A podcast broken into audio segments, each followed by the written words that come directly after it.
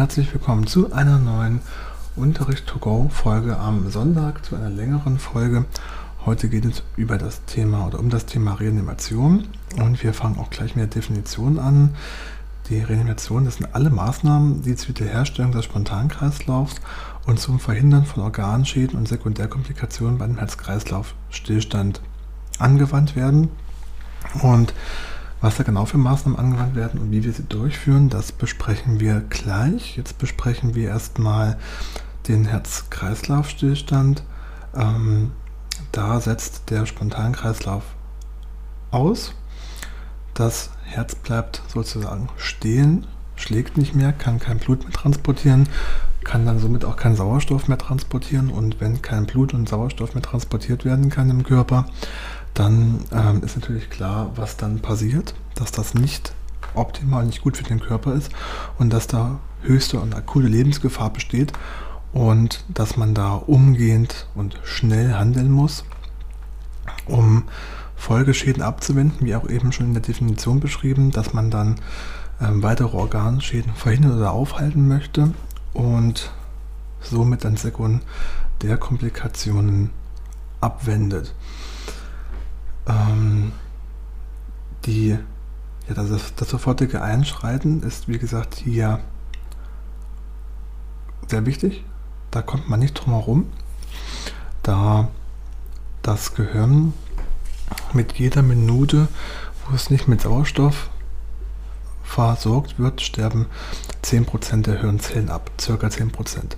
Jetzt kann man sich mal vorstellen, eine Minute, 10% Hirnzellen und dann können wir uns alle ausrechnen, dass nach 10 Minuten das Gehirn quasi abgestorben ist und somit auch der Hirntod eingetreten ist. Und deshalb ist es wichtig, dass wir hier bei schnell handeln, das Herz durch Pumpen und Drücken, wir besprechen werden, wieder versuchen in den Rhythmus zu bringen, damit der Sauerstofftransport gewährleistet ist und alle weiteren Organe ebenfalls wieder ganz normal versorgt werden können. Ähm, das Herz-Kreislauf und der Herz-Kreislauf-Stillstand, auch abgekürzt als HKS, ähm, habt ihr bestimmt auch schon mal gehört. Das ist manchmal auch so Stichwort im Rettungsdienst und in der Notaufnahme, dass man dann sagt, dass ein Patient, Patientin mit HKS eingeliefert wird. Das tritt in Europa, tritt der HKS ca. 67 bis 170 Mal pro 100.000 Einwohner auf. Das ist jetzt die Zahl auf ganz Europa gerechnet. Und das unterscheidet sich auch nochmal in klinisch und außerklinisches Umfeld. Klinisches Umfeld ist natürlich bekannt. Das ähm, schließt alle Einrichtungen ein, also Krankenhäuser ein. Und das außerklinische Umfeld ist alles, was wir so im privaten Bereich haben, wenn wir uns auf die Straße begeben, in unseren eigenen Wohnungen, ähm, aber auch auf Arbeit. Das sind alles dann außerklinische Umfeld. Und da ist es so, ähm, ich nenne jetzt mal die Zahlen im außerklinischen Umfeld, da betrifft es die 167 bis 170 pro 100.000 Einwohner und im Klinikum sind es ca. 1,5 bis 2,8. Das sind immer komische Zahlen, ich weiß. Ähm, wie möchte man 2,8 Menschen zählen? Aber ja, also 1,5 bis 2,8 Menschen pro 1000 Klinikeinweisungen erleiden im Klinikum in Europa einen Herz-Kreislauf-Stillstand. Das ähm, hat auch mal dann verschiedene Ursachen, warum das im Klinikum passiert. Das sind dann teilweise Vorerkrankungen, mh, hm, ja, ähm, tatsächlich auch im OP kann das auch passieren, natürlich sehr, sehr, sehr selten im OP, aber es kann auch passieren, gerade bei Menschen mit einer schwerwiegenden Vorerkrankung oder bei älteren Leuten, dass dann doch das Herz auch mal bei einer Operation aufhört zu schlagen. Aber wie gesagt, das ist relativ selten. Ja, was gibt es da eigentlich für Ursachen? Also unter den Erwachsenen ähm, sind das zu 80 Prozent kardiale Ursachen. Und kardiale Ursachen bedeutet alles, was mit dem Herzen zu tun hat. Ähm, das können Herzklappenfehler sein, das kann eine Myokarditis sein ähm, oder eine externe Bradykardie. Das sind alles die kardial bedingten Ursachen, die dazu führen, dass das Herz stehen bleibt. Das sind Herzklappenfehler. Ähm, ja, das kann von Kindheitstagen an sein, dass das manchmal nicht entdeckt wird, weil die Herzklappen sich dann im Laufe eines kindlichen Lebens ähm, schließen. Die sind nicht von Anfang an gleich sofort geschlossen. Die schließen sich dann im Laufe des Lebens und bei manchen Menschen schließen sie sich gar nicht oder nur wenig. Und das ist nicht, wird nicht immer entdeckt, weil das am Anfang meistens keine Beschwerden auslöst. Und das sind dann doch oftmals reine Zufallsbefunde. Und somit kann sein, dass wir alle eventuell Herzklappenfehler haben, aber davon noch nicht wissen. Und ja, das sind dann meist so spontan Befunde teilweise. Ähm, was auch zu Ursachen zählt, das sind Aspirationen ähm, und der allseits bekannte Bolustod. Der Bolustod, für alle, die es nicht wissen, da wird beschrieben, ähm, wenn ein Fremdkörper verschluckt wird und dieser am oder hinterm Kehlkopf stecken bleibt und somit auf den Kehlkopf drückt und auf die dortigen, dort befindlichen Arterien und das dann dort abdrückt. Ähm, ja, das führt dann tatsächlich auch zum sofortigen Herz-Kreislauf-Stillstand. Ja, und wie merkt man das Ganze? Natürlich das ähm, Hauptmerkmal, das Hauptsymptom von einem HKS ist immer der, die Bewusstlosigkeit. Wenn die Person wegtritt, nicht mehr ansprechbar ist. Das ist dieses Hauptsymptom, was immer schnell erkennbar ist. Aber es gibt tatsächlich auch Symptome im Vorfeld, die man ganz gut beobachten kann, die Rückschlüsse geben auf ein ähm, HKS, also auf einen Beginn HKS oder auf einen drohenden HKS. Ähm, das sind zum Beispiel ähm, eine blasse Haut, eine schwere Atmung, eine Schnappatmung zum Beispiel. Ähm, das sind alles so Sachen, äh, die man vorher hat. Das zum Beispiel können es auch in der Brustschmerzen, Brustenge sein. Brustschmerzen können sich unterschiedlich äußern, zum Beispiel ein Druckschmerz, ein stechender Schmerz. Da gibt es verschiedene Sachen. Manchmal fühlt es sich an, wie wird ein Sandsack auf der Brust liegen. Ähm, auch starkes Herzklopfen, Schwindel und Atemnot. Und wenn dann die Bewusstlosigkeit eingetroffen ist, dann gibt es folgende Erkennungszeichen. Das ist wie gesagt, die Bewusstlosigkeit, dann die fehlende spontane Atmung, dass dann die betroffene Person keine eigene Atmung mehr hat, ähm, eine blasse Haut, kein spürbarer Puls. Also wenn man dann den Puls versucht zu tasten, dass dort keiner mehr ist, das spricht dafür, dass der Herzschlag ausgesetzt hat. Ähm, und jetzt ist noch ganz wichtig zu wissen, es ist immer oder in vielen Fällen so, wenn dann die Bewusstlosigkeit eingetreten ist, dass es dann immer noch spontan, dass es immer noch Schnappatmung auftreten können. Ähm, das heißt nicht, dass die Person noch atmet, das ist anatomisch so vorgesehen, das ist dann noch quasi die, ähm, die Restluft, also die, die Lunge arbeitet noch kurzzeitig weiter, bevor sie aufhört, die Funktion einzustellen, äh, bevor sie die Funktion einstellt, aber trotzdem unverzüglich reanimieren. Nicht warten und nicht denken, hm, atmet doch noch, sobald ihr keinen Puls mehr spürt, die Person bewusstlos ist, blasse Haut hat, also generell bei Bewusstlosigkeit und keinen spürbaren Puls mehr, sofort reanimieren, egal ob noch eine spontan äh, noch eine Schnappatmung oder nicht ist. Ähm, ja, sofort anfangen. Und wie diagnostiziere ich das Ganze eigentlich? Das Ganze diagnostiziere ich so, indem ich natürlich dann erstmal die ähm, Bewusstlosigkeit prüfen, die kollabierte Person laut ansprechen, Beispiel mit, alles in Ordnung, brauchen Sie Hilfe, an den Schultern rütteln und ähm, Schmerzreize senden, wenn natürlich das laute Ansprechen und das Rütteln noch nicht wirkt. Dann Schmerzreize setzen, das heißt zum Beispiel, dass man am Arm oder ganz wichtig, ganz besonders auch am Schlüsselbein, dass man da kneift, an besonders schmerzempfindlichen Punkten, dass man da zukneift, auch ein bisschen derber und auch nicht weiter schlimm, wenn da was kaputt geht. Ähm, das ist erstmal wichtiger, die Person zu prüfen.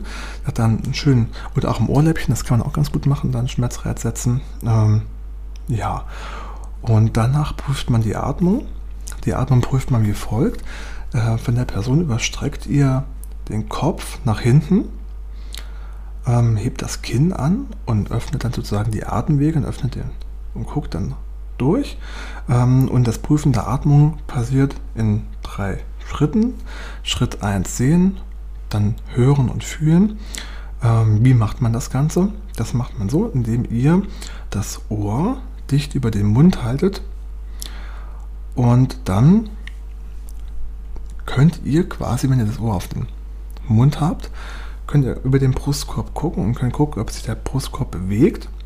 Das ist dann quasi das Sehen. Das Hören, ob ihr hört, wenn die Person atmet, so leichte Atemgeräusche macht. Und das Fühlen, da merkt ihr dann am Ohr den, den Atemzug, den Windzug, merkt ihr dann am Ohr. Und das Ganze dauert maximal 10 Sekunden, dann habt ihr die Atmung überprüft. Wenn eine Atmung da ist, wenn ihr alle drei Zeichen überprüft habt und bei allen drei Zeichen ist zu sehen, dass die Person noch atmet, dann müsst ihr nicht reanimieren.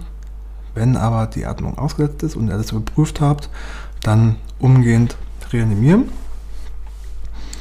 Ähm, und genau, das, ist das sind so die wichtigsten Punkte, die ihr macht. Ihr reanimiert, wenn kein, keine Atmung mehr da ist. Und was macht ihr dann natürlich, bevor ihr reanimiert? Setzt ihr bitte umgehend einen Notruf ab. Wenn ihr den Notruf abgesetzt habt, dann stellt ihr das Telefon auf laut, sodass ihr reanimieren könnt und während der Reanimation, wenn ihr alleine seid natürlich, und während der Reanimation dann trotzdem weiter Kontakt habt zu der Person, die auf der Leitstelle sitzt und euren Einsatz disponiert.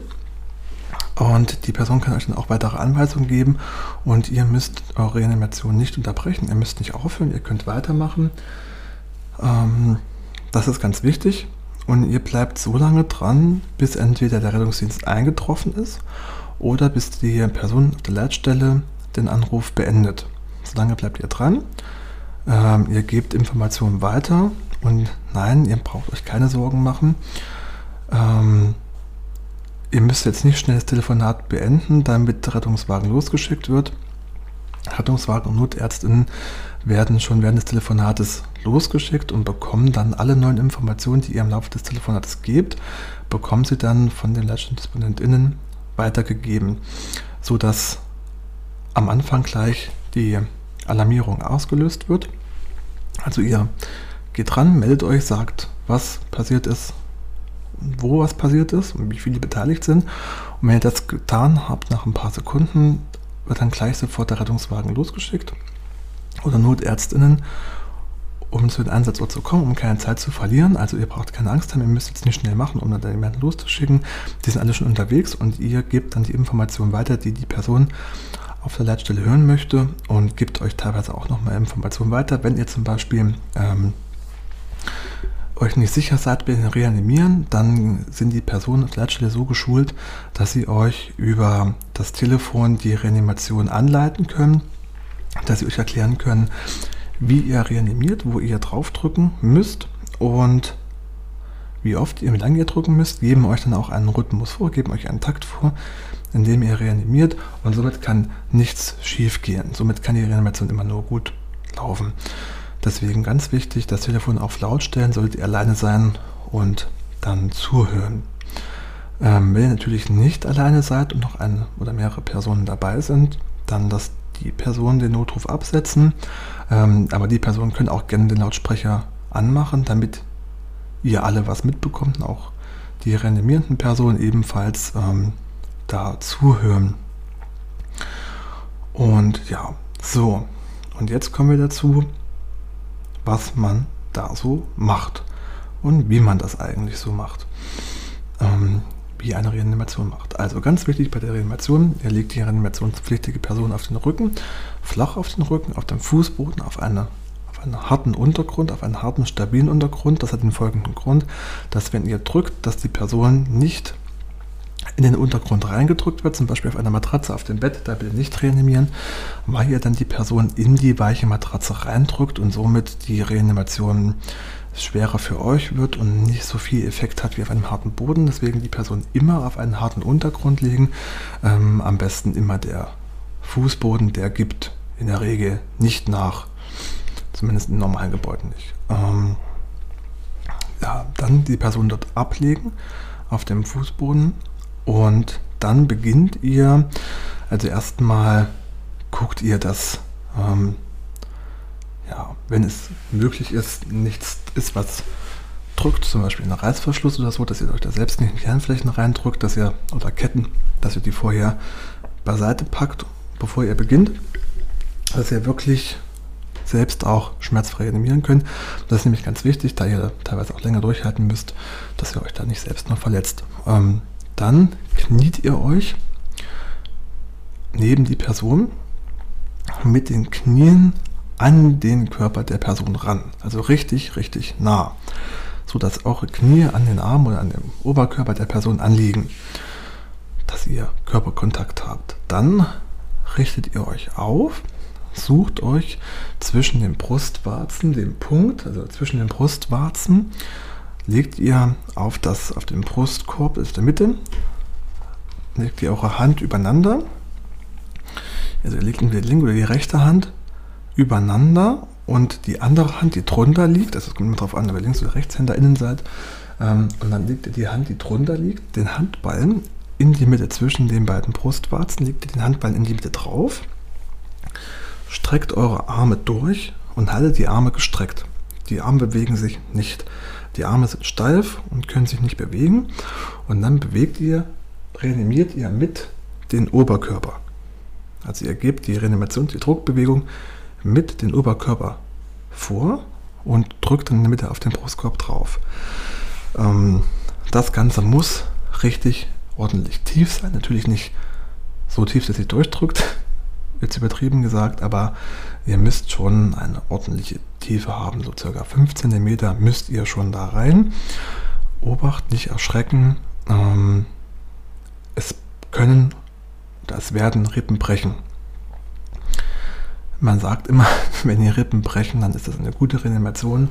Hm, ja, ja, kann man ungefähr so ein bisschen unterstreichen, weil ihr natürlich dann dadurch eine gewisse Tiefe habt und eine gewisse Tiefe erfüllt. Und ja, also von daher, wenn Rippen brechen, ist das nicht weiter schlimm.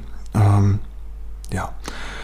Wie oft reanimiert ihr? Ihr reanimiert in einer Frequenz von ca. 100 bis 120 Drücken pro Minute. Ähm, da könnt ihr zum Beispiel so Songs im Kopf singen wie Stay Alive von den Bee Gees. Das ist ein witziger Text bei der Reanimation. Ähm, wenn man dann bei der Reanimation den Song Stay Alive singt, ja, das ist immer eine ganz witzige Situation. Ähm, genau, und dann drückt ihr 100 bis 120 Mal. Ähm, es scheiden sich die Geister bei der Beatmung. Es wird gesagt, dann ähm, eine Minute durch, drücken und dann drei Beatmer. Es gibt dann auch die, ähm, die sagen, man beatmet gar nicht. Also die Hauptsache ist, ihr reanimiert, ihr drückt auf der Person rum. Ähm, das ist das Wichtigste. Ob ihr jetzt beatmet oder nicht beatmet, spielt keine Rolle. Drückt drauf rum.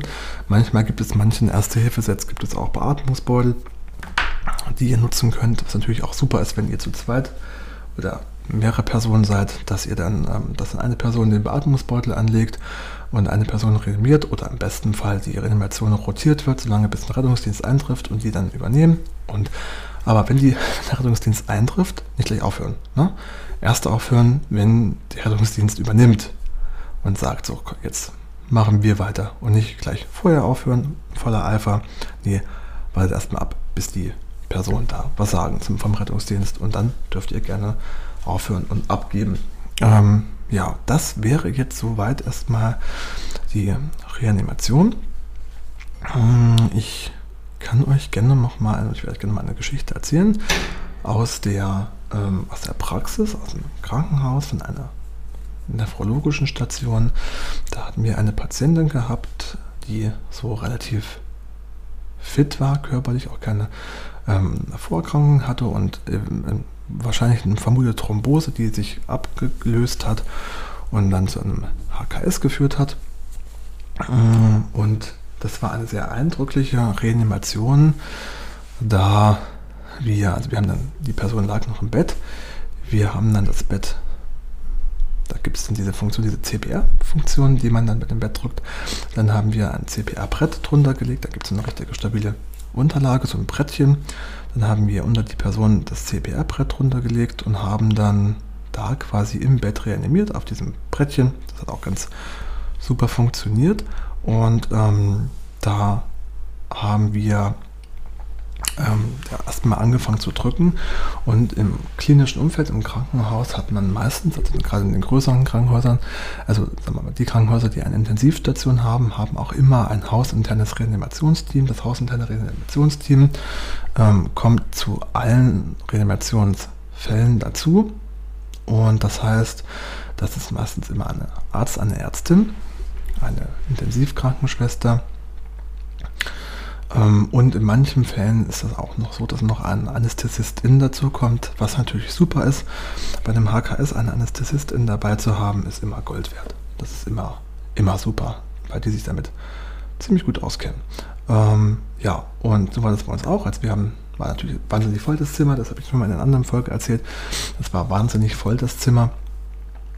Und ähm, ja, wir haben die Reanimation relativ gut durchgeführt. Dann kam das Reha-Team hat dann die Reha angeleitet. Wir haben dann weitergemacht. Also wir haben dann auch nicht aufgehört. Als das Reha-Team eingetroffen ist, haben wir nicht gesagt, so, jetzt da, wir gehen weg. Nee, wir haben weiter reanimiert, ähm, bis das Reha-Team dann gesagt hat, der Kreislauf ist wieder da.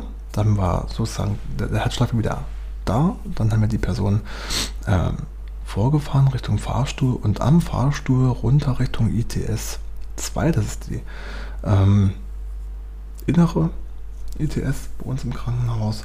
Und dann hat die Person am Fahrstuhl wieder den HKS gehabt, ist wieder bewusstlos geworden und haben wir dann noch bis zur ETS ähm, reanimiert. Und die Reanimation haben wir dann nach äh, einer Stunde und zehn Minuten erfolglos abgebrochen. Also auch sowas kommt dann vor, ne? dass ihr dann wirklich, wirklich lange dort drückt und die Person versucht zurückzuholen. Aber wie wir eben schon gesagt haben, mh, bei ähm, jeder Minute verliert man 10% Hirnzellen. Natürlich haben wir auch beatmet, aber da wir nicht sicher wussten, wie lange die Person schon bewusstlos im Zimmer lag, klar, wir waren erst kurz vorher, erst kurz vorher drin, also eine halbe Stunde, halbe oder dreiviertel Stunde vorher waren wir erst im Zimmer drin, aber es kann natürlich auch sein, dass sie dann direkt nach unserem Rausgehen bewusstlos geworden ist.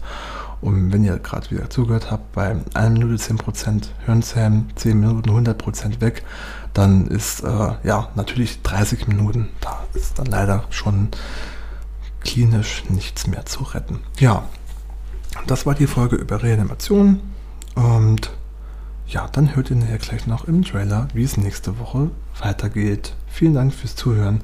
Noch einen schönen Restsonntag, wann auch immer ihr das hört. Vorschau auf das Thema der nächsten Folge.